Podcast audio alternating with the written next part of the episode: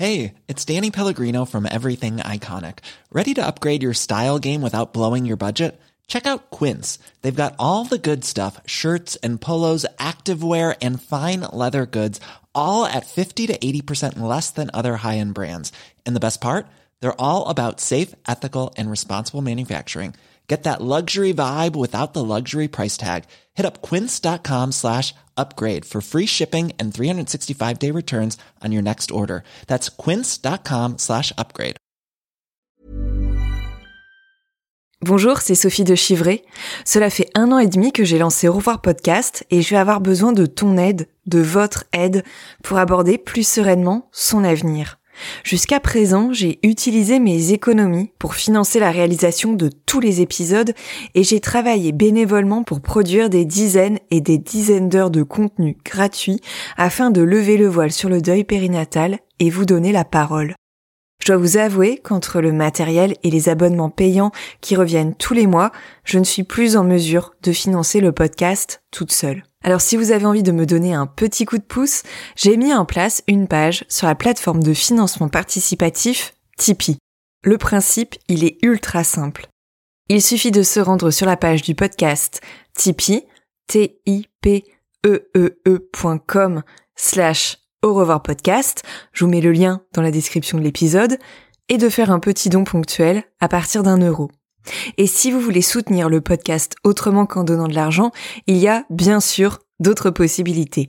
N'hésitez pas à vous abonner à la page au revoir.podcast sur Instagram, à liker les posts, à partager les épisodes sur les réseaux sociaux ou à mettre 5 étoiles et un gentil commentaire sur Apple Podcast ou Spotify. C'est super important de soutenir vos podcasts favoris sur les plateformes car cela permet de mieux les référencer et de leur donner davantage de visibilité. Et plus de visibilité pour Au revoir podcast, c'est aussi plus de visibilité pour le deuil périnatal. Et pour ça, j'ai besoin de vous. Je ne vais pas y arriver toute seule. Je vous remercie par avance pour votre soutien. Et maintenant, place à l'épisode.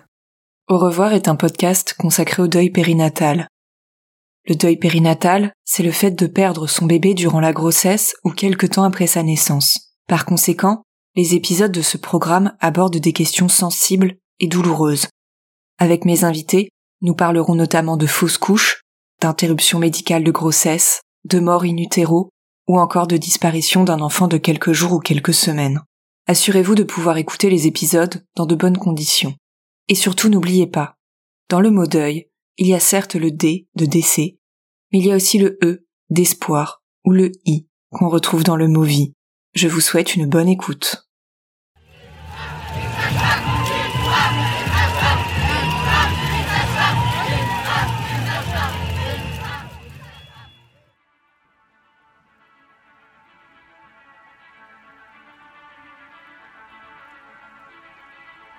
Il est 21h, une sage-femme m'accueille, elle s'appelle Alexandra, et elle va être mon ange gardien. Céline m'a permis de débuter ma reconstruction physique et psychologique. Alors merci à elle et merci à vous, sage-femme, de votre présence dans les plus beaux comme dans les pires moments de nos vies.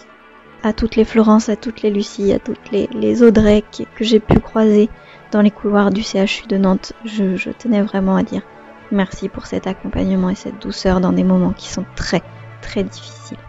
C'est vrai que l'image de la sage-femme, c'est souvent associé à un moment heureux, mais lorsqu'ils sont amenés à accompagner le décès d'un bébé, ça doit être difficile pour eux aussi. Alors un grand merci à Catherine et à tous les sages-femmes qui sont confrontées à cette situation dans leur vie. Quel que soit ton prénom, que tu pratiques à l'hôpital de Poissy, en libéral aux alentours de Versailles, ou dans le reste du pays ou du monde, que tu sois sage-femme ou pas tout à fait, que tu sois femme ou pas du tout, je voulais te dire merci.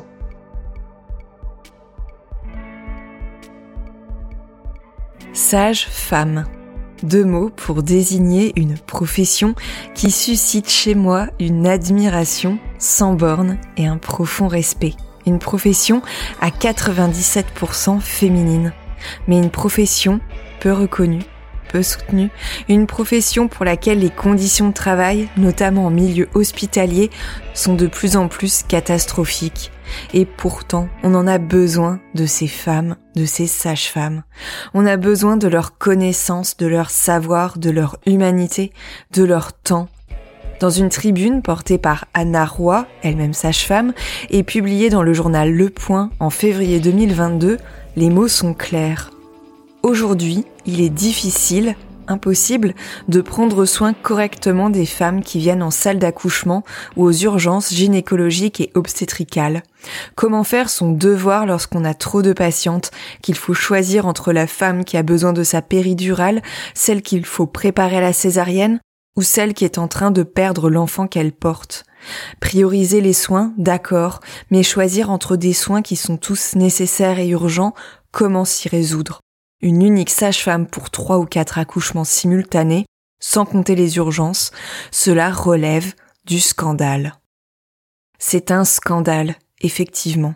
Parce que les sages-femmes, elles se tuent à la tâche pour donner la vie, elles s'épuisent pour accompagner au mieux celles qui souffrent. Alors aujourd'hui, en ce 8 mars, journée internationale des droits des femmes, ce sont des sages-femmes dont j'ai envie de parler. Ces sages-femmes qui luttent pour leurs droits, ces sages-femmes qui luttent pour accompagner au mieux les femmes et qui sont depuis des mois et des mois en grève.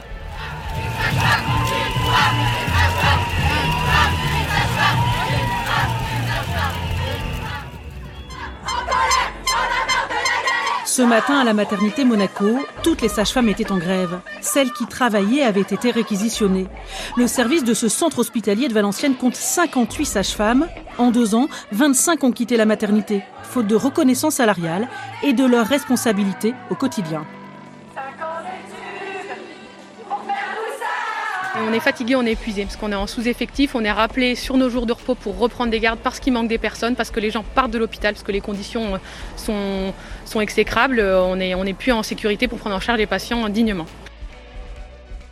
Quand on évoque la question du deuil périnatal, il y a un ou plusieurs visages qui resteront parfois gravés en nous pendant longtemps.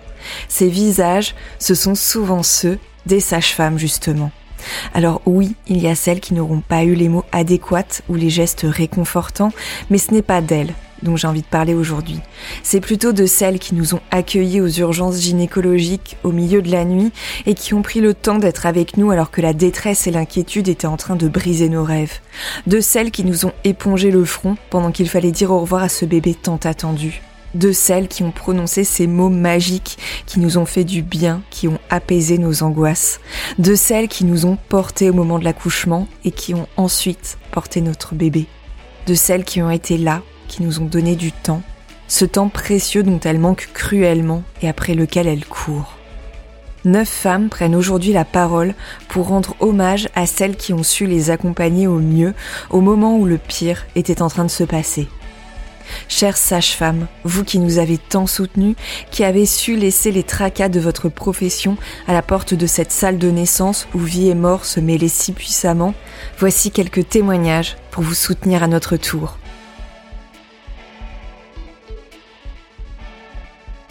Au revoir podcast épisode 27. Sage-femme, à notre tour de soutenir celles qui nous ont tant aidés dans notre deuil périnatal.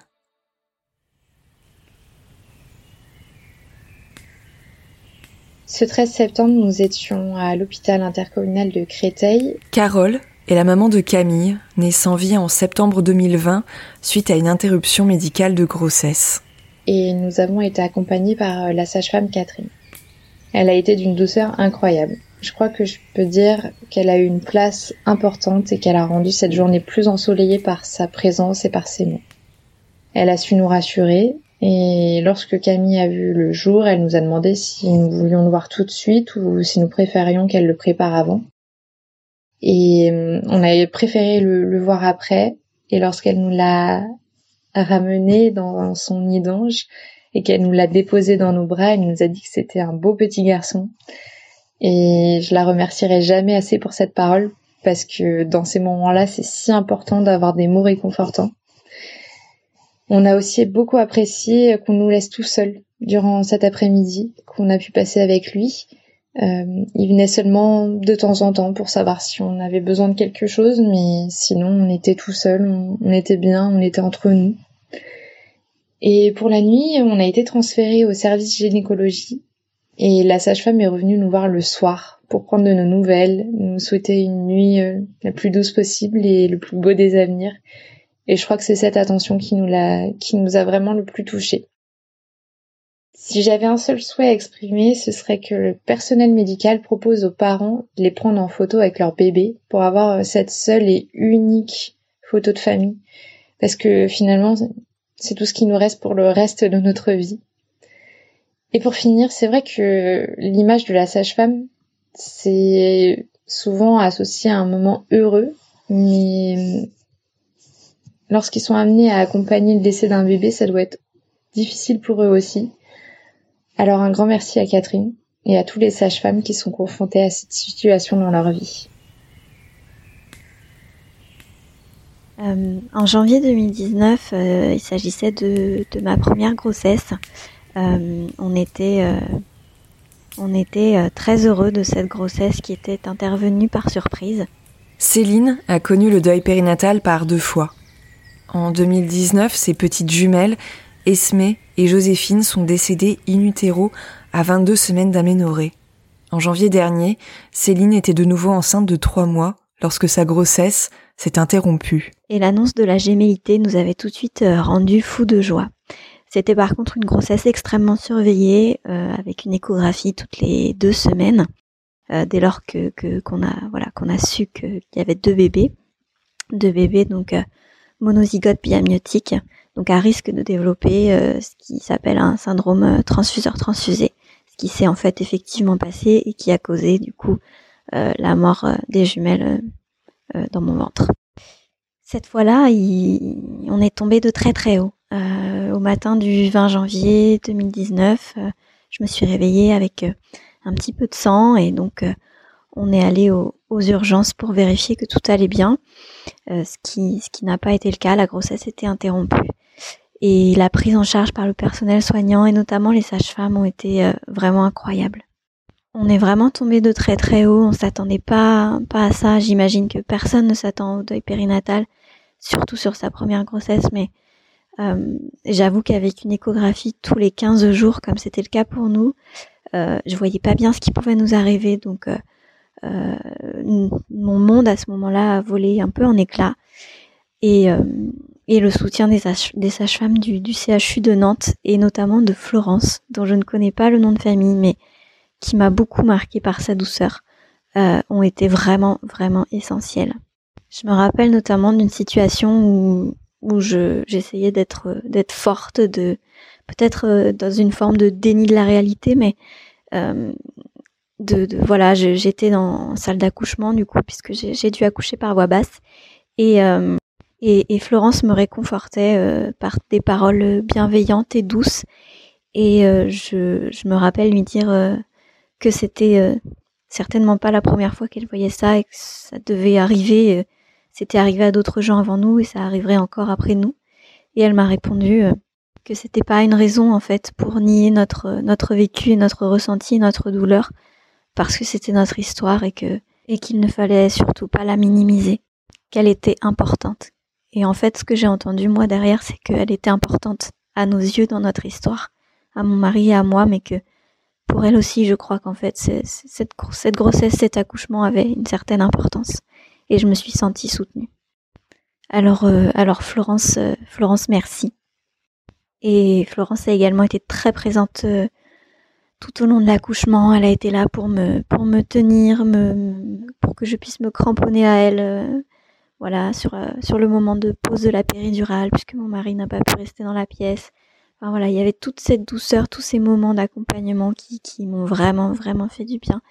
Et je dois dire que passer la stupeur initiale de euh, Madame, il va falloir accoucher par voix basse, ça, ça a été un très bel accouchement et j'en garde un très bon souvenir, malgré, euh, malgré la, la fin qui n'était pas de l'ordre de celle que j'aurais pu espérer le mois dernier, quand j'ai constaté euh, encore une fois que, je saignais un petit peu euh, à trois mois de grossesse, je suis retournée au, au CHU de Nantes euh, pour, pour vérifier le bon déroulement de la grossesse qui du coup était, était arrêté.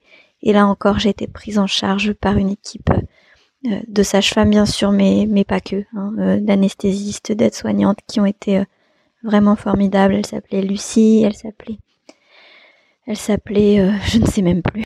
Audrey, je crois. En tout cas, ce que je veux dire, c'est à toutes les Florence, à toutes les Lucie, à toutes les, Audrey que, j'ai pu croiser dans les couloirs du CHU de Nantes, je tenais vraiment à dire merci pour cet accompagnement et cette douceur dans des moments qui sont très, très difficiles. J'avais été suivie dans le cadre de ma première grossesse par le cabinet de sage-femme libérale de la clinique Rive Gauche à Toulouse. L'accompagnement que j'avais eu dans le cadre de ma préparation à l'accouchement avait été tellement bienveillant que j'y suis naturellement retournée un an et demi plus tard pour ma deuxième grossesse. Cependant, la grossesse que j'étais en train de vivre n'avait rien de la grossesse facile que j'avais eue pour mon aîné. La petite fille d'Emmanuela est décédée à quelques heures de vie en mai 2021. Cette seconde grossesse était rythmée par les échographies, les examens complémentaires, sans que les médecins arrivent à nous dire si notre fille était oui ou non en bonne santé.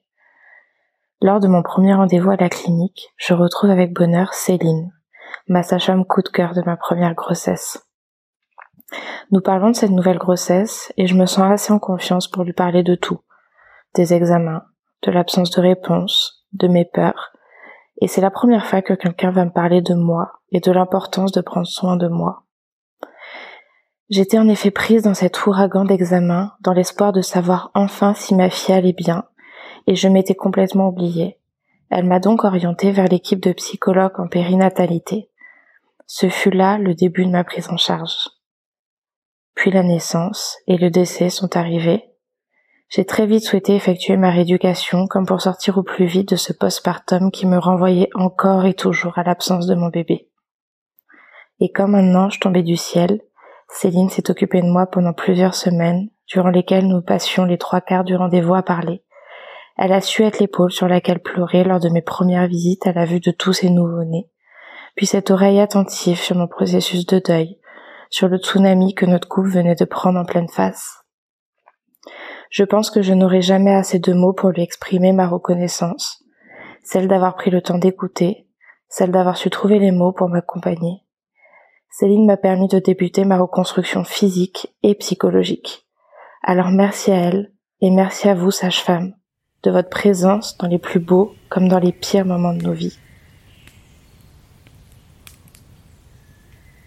Je tiens à remercier les sages-femmes présentes la nuit du 27 au 28 juillet 2021, mais également toutes les sages-femmes qui font un travail exceptionnel.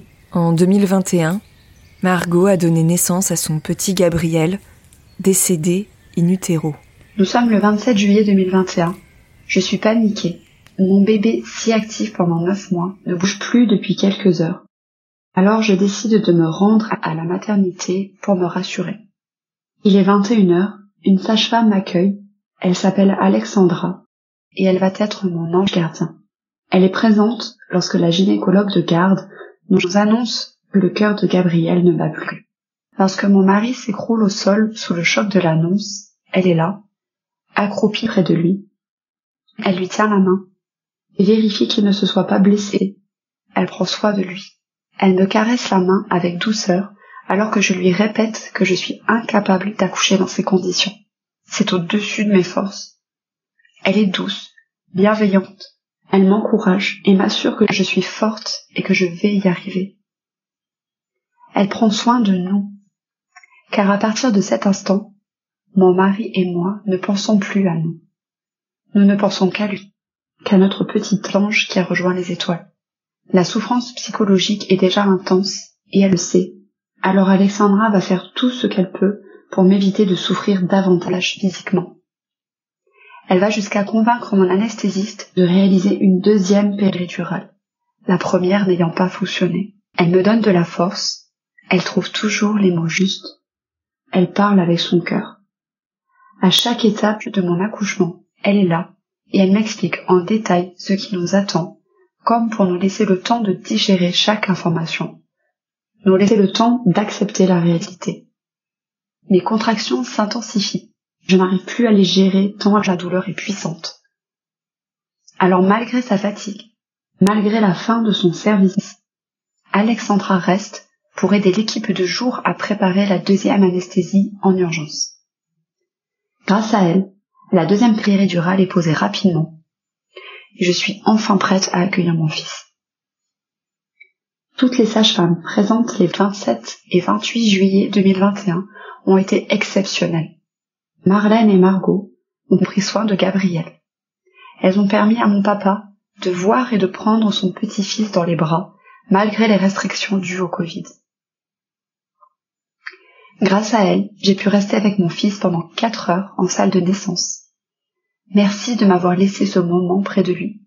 J'ai pu imprégner son magnifique visage, ses petites mains, sa petite bouche en cœur gravée à jamais dans ma mémoire. Merci d'avoir réalisé ces empreintes de pied, ces photos. C'est tout ce qu'il me reste de lui aujourd'hui. Ce qui m'a beaucoup touché aussi, c'est que vous ayez pris le temps de me mettre dans la chambre la plus éloignée des autres pour me préserver. Entendre les pleurs des autres bébés en pleine santé, alors que j'aurais tout donné pour entendre la voix de mon fils, c'est inimaginable.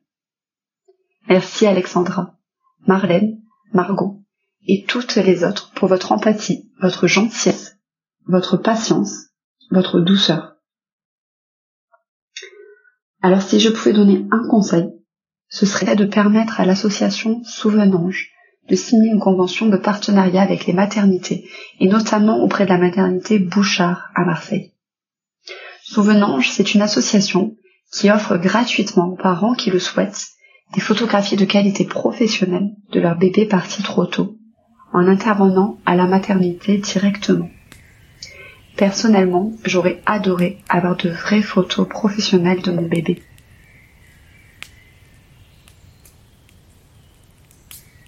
Aujourd'hui, j'aimerais rendre hommage aux sages-femmes en remerciant celles et ceux qui m'ont accompagné dans la traversée de cette tourmente, par leur présence, leurs mots et leur empathie. Marie est la maman d'une petite fille, Charlie, née en 2019, et d'un petit Maxence, décédé au cours de l'accouchement en 2021. Je vais d'abord vous parler de Christelle, qui ce jour-là est la sage-femme en charge de mon accouchement. Elle surveille le déclenchement puis me prépare pour la césarienne faute d'avancement. Quand tout va s'accélérer face à des signaux inquiétants, sa présence sera rassurante et m'aidera à rester sereine. En salle de réveil, les médecins viendront malheureusement nous annoncer que malgré la réanimation, notre fils n'a pas survécu. Les souvenirs de ces moments sont flous, sauf celui où Christelle nous rejoindra. Je me souviens exactement qu'elle m'attrapera le bras pour me dire Votre fils n'est jamais resté seul, il était dans mes bras, et pendant que je suis là, il est dans ceux de Mimi, l'auxiliaire s'occupant de nous ce jour-là. Elle nous demandera ensuite si nous voulons voir Maxence en ajoutant Il est beau, votre bébé, il est parfait. Ces phrases semblent peu, et pourtant elles sont gravées dans mon cœur et dans la mémoire de cet instant. Après ça, Christelle sera présente pour nous tout au long de cette difficile journée, alors qu'elle est en même temps censée gérer les autres accouchements. Je me rappelle notamment de ce café chaud qu'elle me proposera dans l'après-midi, pour voir si mon estomac est remis de l'anesthésie, mais surtout de cette douche où elle viendra m'aider en me frottant le dos tandis que je peine assise sur mon tabouret. Là encore, un café et une douche ne semblent peut-être rien, et pourtant, d'une part ce jour-là, ils m'ont fait me sentir encore un peu vivante malgré le vide intérieur, et d'autre part, dans la journée d'une sage-femme au bloc, c'est précieux d'avoir trouvé ce temps pour nous. D'ailleurs, à chaque fois qu'elle passera dans notre chambre ce jour-là et le suivant, elle prendra toujours le temps de discuter, même un tout petit moment. Généralement, elle sera assise au bord du lit, vraiment là, avec nous, comme si elle avait tout son temps. Je l'ai déjà remerciée de nombreuses fois, mais je pense qu'elle ne peut imaginer à quel point la traversée de ce tsunami qui nous a submergés a été moins difficile grâce à sa présence à nos côtés. Ensuite, j'ai aussi envie de vous parler de quatre autres sages-femmes dont la présence a beaucoup compté dans notre histoire, et pour cela je vous raconte la suite de notre séjour. Le lendemain de l'accouchement, après une nuit difficile, nous nous réveillons à peine quelques instants avant qu'une main frappe à la porte. Il s'avère qu'il y a du monde dans le couloir. Après le passage des médecins va entrer Nadine, la sage-femme qui a assuré le suivi à l'hôpital en fin de grossesse pour mes deux enfants. Elle va se placer au bout de mon lit, les yeux embués, poser sa main sur ma cheville et me dire Je ne sais même pas quoi dire. J'ai juste envie de vous serrer dans mes bras. Et c'est ce qu'elle fera, un geste qui a d'autant plus de valeur en pleine pandémie. Puis elle me dira Je me suis permise de prévenir Anne et Raphaël dès que j'ai su. Vous avez bien fait, lui ai-je répondu. Raphaël est le sage-femme échographiste qui a réalisé le suivi pour mes deux enfants. C'est un praticien rigoureux, adorable et plein d'humour. Il va m'envoyer un long message pour m'exprimer sa tristesse et tout son soutien, m'assurant qu'au moindre besoin il répondra présent. Puis il continuera de prendre des nouvelles au fil des mois qui suivront. Anne est ma sage-femme, comme j'aime à l'appeler. Ancienne pratiquante en milieu hospitalier, je l'ai connue dans son cabinet libéral, où elle m'a suivi avant, pendant et après mes deux accouchements. C'est quelqu'un d'un professionnalisme, d'une bienveillance et d'une disponibilité extraordinaire, avec qui j'ai tissé un lien au fil de mes deux grossesses. Elle va m'appeler dans la journée et m'écouter lui raconter, alors que je suis encore complètement sidérée. J'entendrai dans sa voix l'émotion dans laquelle elle se trouve, effondrée pour nous. Dans les jours qui suivront, elle sera là, pour les soins à la maison, pour verbaliser les événements auprès de ma fille de vingt mois, puis ensuite au téléphone régulièrement, pour prendre des nouvelles. Elle a été un pilier dans ma reconstruction. Pour finir ce matin-là, entrera Christine, sage-femme coordinatrice fraîchement arrivée dans le service. Déjà d'une présence douce la veille, ce matin-là elle viendra nous annoncer qu'elle a pu trouver in extremis un transport pour le corps de notre fils, afin que son autopsie ait lieu le jour même au lieu du lundi suivant. Avant de partir en week-end, elle viendra me dire au revoir, en s'assurant que je me sente à l'aise de la contacter pour n'importe quelle raison, et en me rappelant qu'elle garde précieusement les photos de Maxence pour le jour où nous souhaiterons les récupérer. Nous nous recroiserons plusieurs fois ensuite, et elle prendra toujours le temps de savoir comment nous allons. Elle ira même jusqu'à me dire une fois Venez, Christelle est au bloc aujourd'hui, elle sera contente de vous voir. Et la vérité, c'est que moi aussi j'étais ravie ce jour-là.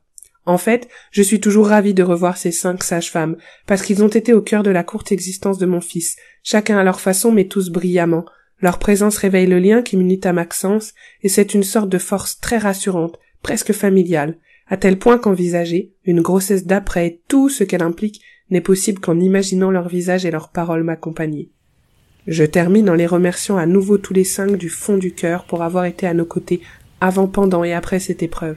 Il est vraiment grand temps que l'importance de leur profession, si vitale, soit bien mieux reconnue.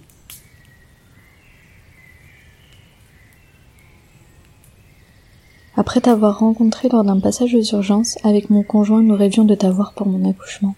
Tant ta bienveillance et ta douceur nous a touchés. Suite à une prééclampsie et un HELP syndrome, Marie-Sophie a perdu Luna, sa fille, à huit mois de grossesse. Dans ce message, elle s'adresse à Caroline, une sage-femme. Malheureusement, les choses ne se sont pas passées comme nous espérions. Malgré tout, tu étais là, et tu nous as présenté notre petit bébé. Quand tu m'as proposé de prendre des photos de moi et de ma petite Luna, je n'ai pas réalisé, mais ce sont à présent les plus précieuses et les plus belles photos de toute ma vie. Merci pour cela, merci pour tes passages jour et nuit, merci pour ta douceur. Nous pensons souvent à toi et nous espérons te revoir un jour, et pleurer, mais cette fois, de joie.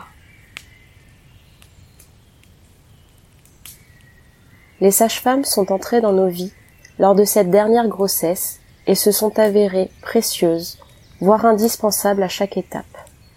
Avant, pendant et après l'interminable nuit que nous avons dû traverser. Nastasia a connu le deuil périnatal par trois fois. Après deux grossesses arrêtées, elle a connu l'épreuve de l'IMG en novembre 2021. Son petit garçon, Elio, est né sans vie à 31 semaines d'aménorrhée. À défaut d'être la boussole que chaque parent endeuillé égare le jour où tout bascule, nous les avons découvertes tel un groupe de lucioles dont la présence permet d'y voir, si ce n'est un peu plus clair, un peu moins sombre. Alors, que tu t'appelles Bérangère, Anne-Cécile, Sarah, Sylvie, Elsa, Marie-Odile ou Clémence, quel que soit ton prénom, que tu pratiques à l'hôpital de Poissy, en libéral aux alentours de Versailles, ou dans le reste du pays ou du monde, que tu sois sage-femme ou pas tout à fait, que tu sois femme ou pas du tout, je voulais te dire merci. Merci d'avoir été là. Là pour nous féliciter quand nous avons appris, plein d'espoir, mais à l'insouciance toute relative, le sexe de notre petit garçon. Là pour nous accompagner quand la confirmation du diagnostic de malformation cérébrale est tombée comme un coup près sur notre parentalité. Là, pour nous apporter ton regard, empli d'une humanité et d'une empathie propres aux êtres qui nous sont les plus proches. Là, pour nous expliquer et nous réexpliquer les tenants un peu flous, les aboutissants pas très clairs, les protocoles millimétrés, autant de fois que nécessaire, et ainsi percer les résistances que nos cœurs avaient construit autour de nos têtes. Là, pour nous soutenir, quand la décision nous a explosé au visage et que nous nous sommes effondrés après deux mois de combat. Là, pour recentrer les soins, quand certains avaient tendance à oublier que je n'étais pas la seule patiente, mais que nous étions bel et bien trois dans le besoin. Là, pour caresser mes cheveux, ou pour mettre une main sur son épaule voûtée de papa brisé au moment où tout s'est arrêté. Là, pour nous aider, quand il a fallu rassembler toutes nos forces, physiques et mentales, pour donner la mort, sans y avoir été préparé. Là, pour porter doucement notre fils au creux de tes bras, quand nous l'avons rencontré, lui, petit soleil aux paupières closes dans cette obscurité écrasante que nous devions affronter. Là, pour nous insuffler une once d'espoir, en nous rappelant, à l'aube de cette vie d'après, que de belles histoires sont encore possibles. Merci pour ta présence dans toutes ces épreuves et pour ta bienveillance de tous les instants, malgré l'adversité professionnelle actuelle et tes très probables difficultés personnelles. Merci d'avoir fait de nous des parents, en dépit de l'absence de notre enfant. Merci d'avoir été là. Merci de l'être encore. Nous espérons te revoir bientôt, mais cette fois, dans les lueurs d'une belle journée sans crépuscule. Je me souviens m'être dit en début de semaine qu'il fallait qu'elle reste bien au chaud encore trois semaines, car je ne voulais pas être à l'hôpital sur cette période particulière. Rosen a traversé l'épreuve de la mort fétale in utero. C'est le 7 octobre 2021, jour de grève nationale des sages-femmes, sa petite fille est née sans vie. Mais ça ne s'est pas passé comme je l'espérais. Je souhaite témoigner aujourd'hui pour le travail exceptionnel des sages-femmes qui ont un rôle essentiel dans ces moments difficiles. Je savais que ce jour était particulier pour elles, la grève étant très suivie. Mais je voudrais montrer, au travers de mon témoignage, leur force et leur volonté de réaliser un travail parfait pour nous, les parents, qui sommes déboussolés et terrorisés par un tel événement.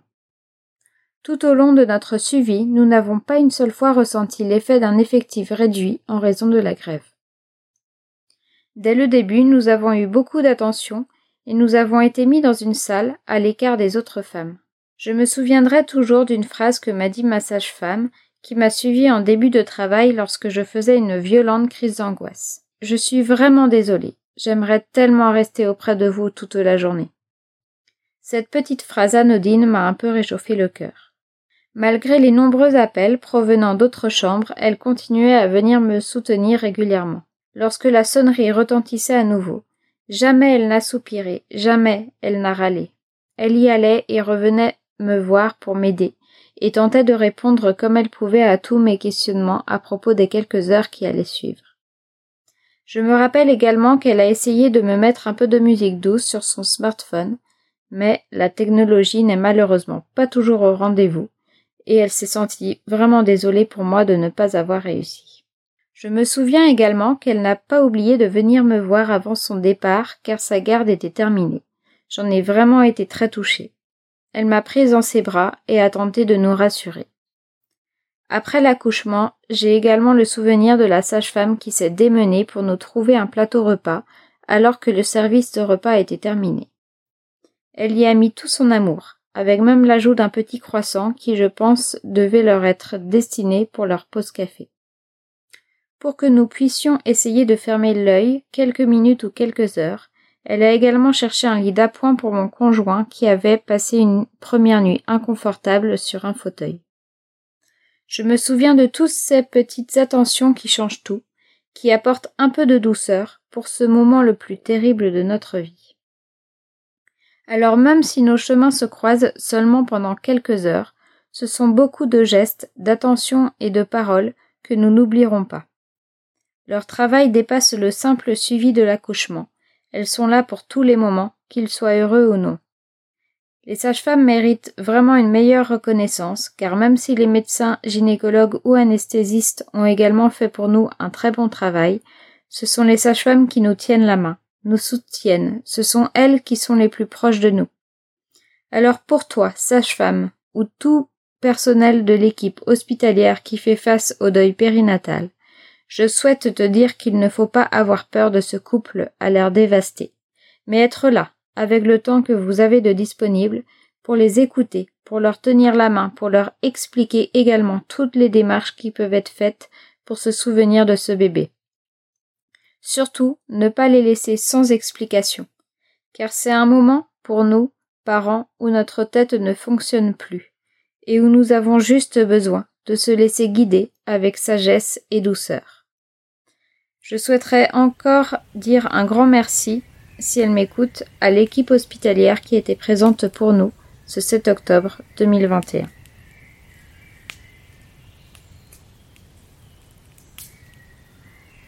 J'ai décidé de participer à cet épisode parce que je voulais rendre hommage et remercier encore une fois deux merveilleuses femmes que la vie m'a fait rencontrer. Ces deux merveilleuses femmes, ces deux sages-femmes qui étaient là à l'accouchement de ma fille. Sarah était enceinte de 39 semaines lorsque son bébé, une petite fille, est décédé in utero.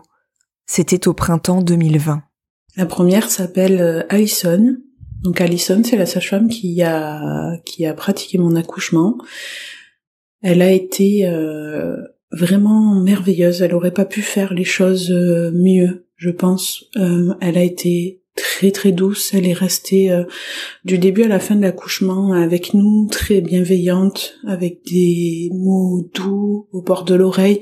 Je me souviens quand on me posait euh, quand on posait la péridurale, elle me chuchotait, euh, elle me chuchotait des petits mots dans l'oreille pour pour essayer de m'apaiser.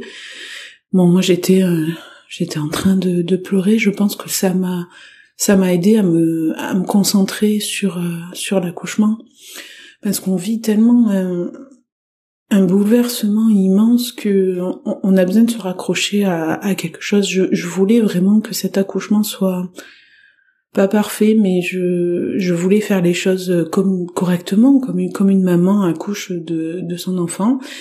Et en fait, c'est la voix d'Alison qui m'a qui m'a raccroché. Et elle a été parfaite euh, du, du, début à la fin, elle a respecté tout ce qu'on voulait, euh, elle nous a aidé à faire des choix, elle nous a accompagnés vraiment dans la douceur et la bienveillance. Je l'ai euh, revue aussi pendant mon séjour à la maternité.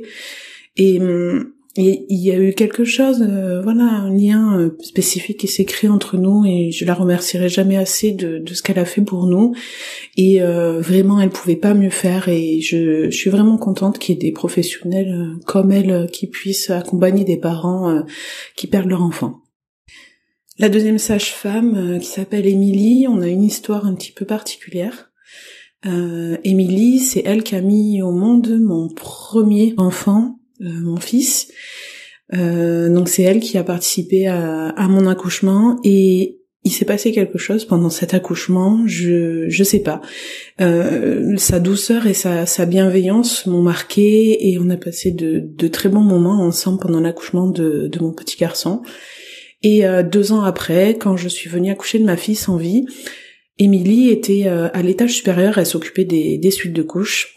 Et, et en fait, Alison m'a demandé euh, si ça me dérangeait qu'une autre sage-femme participe à l'accouchement. J'ai dit qu'il n'y avait pas de souci, ça me dérangeait pas, et en fait c'était Émilie. Émilie qui a eu euh, ben, mon nom, qui a su que j'étais en salle de naissance, et euh, en fait elle est descendue et elle voulait être présente dans ce dans ce moment avec nous. Je suis très émue d'en parler à chaque fois parce que je, je, je trouve ça merveilleux. Donc Émilie qui a participé à la venue au monde de mon fils a participé aussi à la venue au monde de, ma fille qui était sans vie. Elle m'a tenu la main, elle m'a parlé pendant l'accouchement, elle est restée euh, tout le long, elle s'est souvenue de, nous, de notre premier accouchement et elle a été extrêmement touchée. Je suis, euh, je suis contente qu'elle ait été là quand on a vu notre fille, quand on, a pu discuter, je l'ai vu pleurer. Euh, avec nous quand euh, quand on a amené notre euh, notre petite fille pour la voir euh, voilà elles étaient elles étaient toutes les deux avec nous et, et Émilie a, a, lâché une petite larme et ça ça rend ce soignant humain et le fait qu'elle se souvienne de nous ça m'a ça m'a ému ça m'a beaucoup touchée Euh, on est encore en contact. Euh, aujourd'hui, de temps en temps, on s'envoie des, des petites nouvelles. Et euh, voilà, j'aimerais qu'elle qu'elle participe à la venue au monde de mes autres enfants. Pour moi, c'est une suite logique. Donc voilà, je participe ici pour remercier encore une fois Alison et Emily qui ont été vraiment notre voile de douceur dans cette terrible épreuve. Euh, je pense que sans elles, ça aurait été encore plus difficile parce que l'accompagnement et le, le moment, c'est important. Et grâce à elles, euh, on a pu avoir euh, de jolis cadeaux malgré malgré l'épreuve. Donc merci à toutes ces sages-femmes qui s'occupent de nous, parents endeuillés, et qui mettent, qui mettent toute la personne qu'elles sont.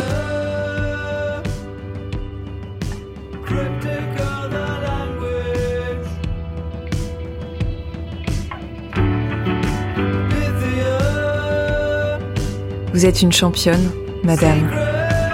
Je ne me sentais pas comme une championne, alors que le 11 décembre 2017, on me posait une péridurale avant que je puisse accoucher de mon bébé décédé. Ces mots, je m'en souviens comme si c'était hier, et je m'en souviendrai toute ma vie. Dans la salle d'accouchement, il y avait une sage-femme ainsi qu'une étudiante. Deux femmes exceptionnelles, rien que pour moi. Et puis il y a eu ce geste lorsque l'une d'elles m'a amené mon bébé par la suite, mon bébé emmailloté dans son ange. J'avais peur de voir la mort en face, mais ce n'était pas la mort qui était blottie dans ses bras, c'était mon enfant. Cet enfant qu'elle regardait, à qui elle parlait comme un n'importe quel bébé.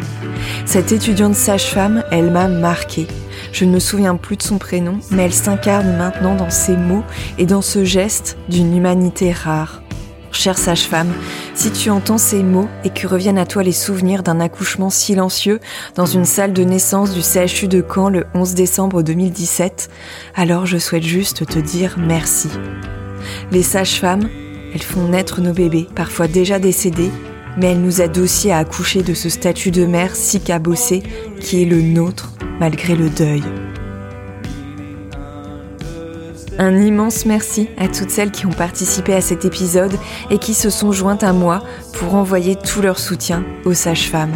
Car en ce 8 mars, c'est aussi soutenir leur lutte pour plus de reconnaissance, leur lutte pour travailler dans des conditions dignes, dignes des femmes qu'elles accompagnent. Je suis Sophie de Chivray et j'ai eu le plaisir de réaliser, monter et mixer cet épisode. Alors si vous avez à cœur de soutenir Au revoir podcast et d'offrir à ce projet une plus grande visibilité, n'hésitez pas à mettre un petit commentaire et à lui attribuer 5 étoiles sur Apple Podcast et Spotify. Je vous remercie pour votre écoute et je vous donne rendez-vous la semaine prochaine pour le deuxième épisode de la mini-série Le journal d'une grossesse d'après. En attendant, n'hésitez pas à suivre l'actualité de Revoir Podcast sur les réseaux sociaux et plus particulièrement sur le compte Instagram au revoir.podcast pour découvrir du contenu supplémentaire pour lever le voile sur le deuil périnatal. Je vous dis à très bientôt.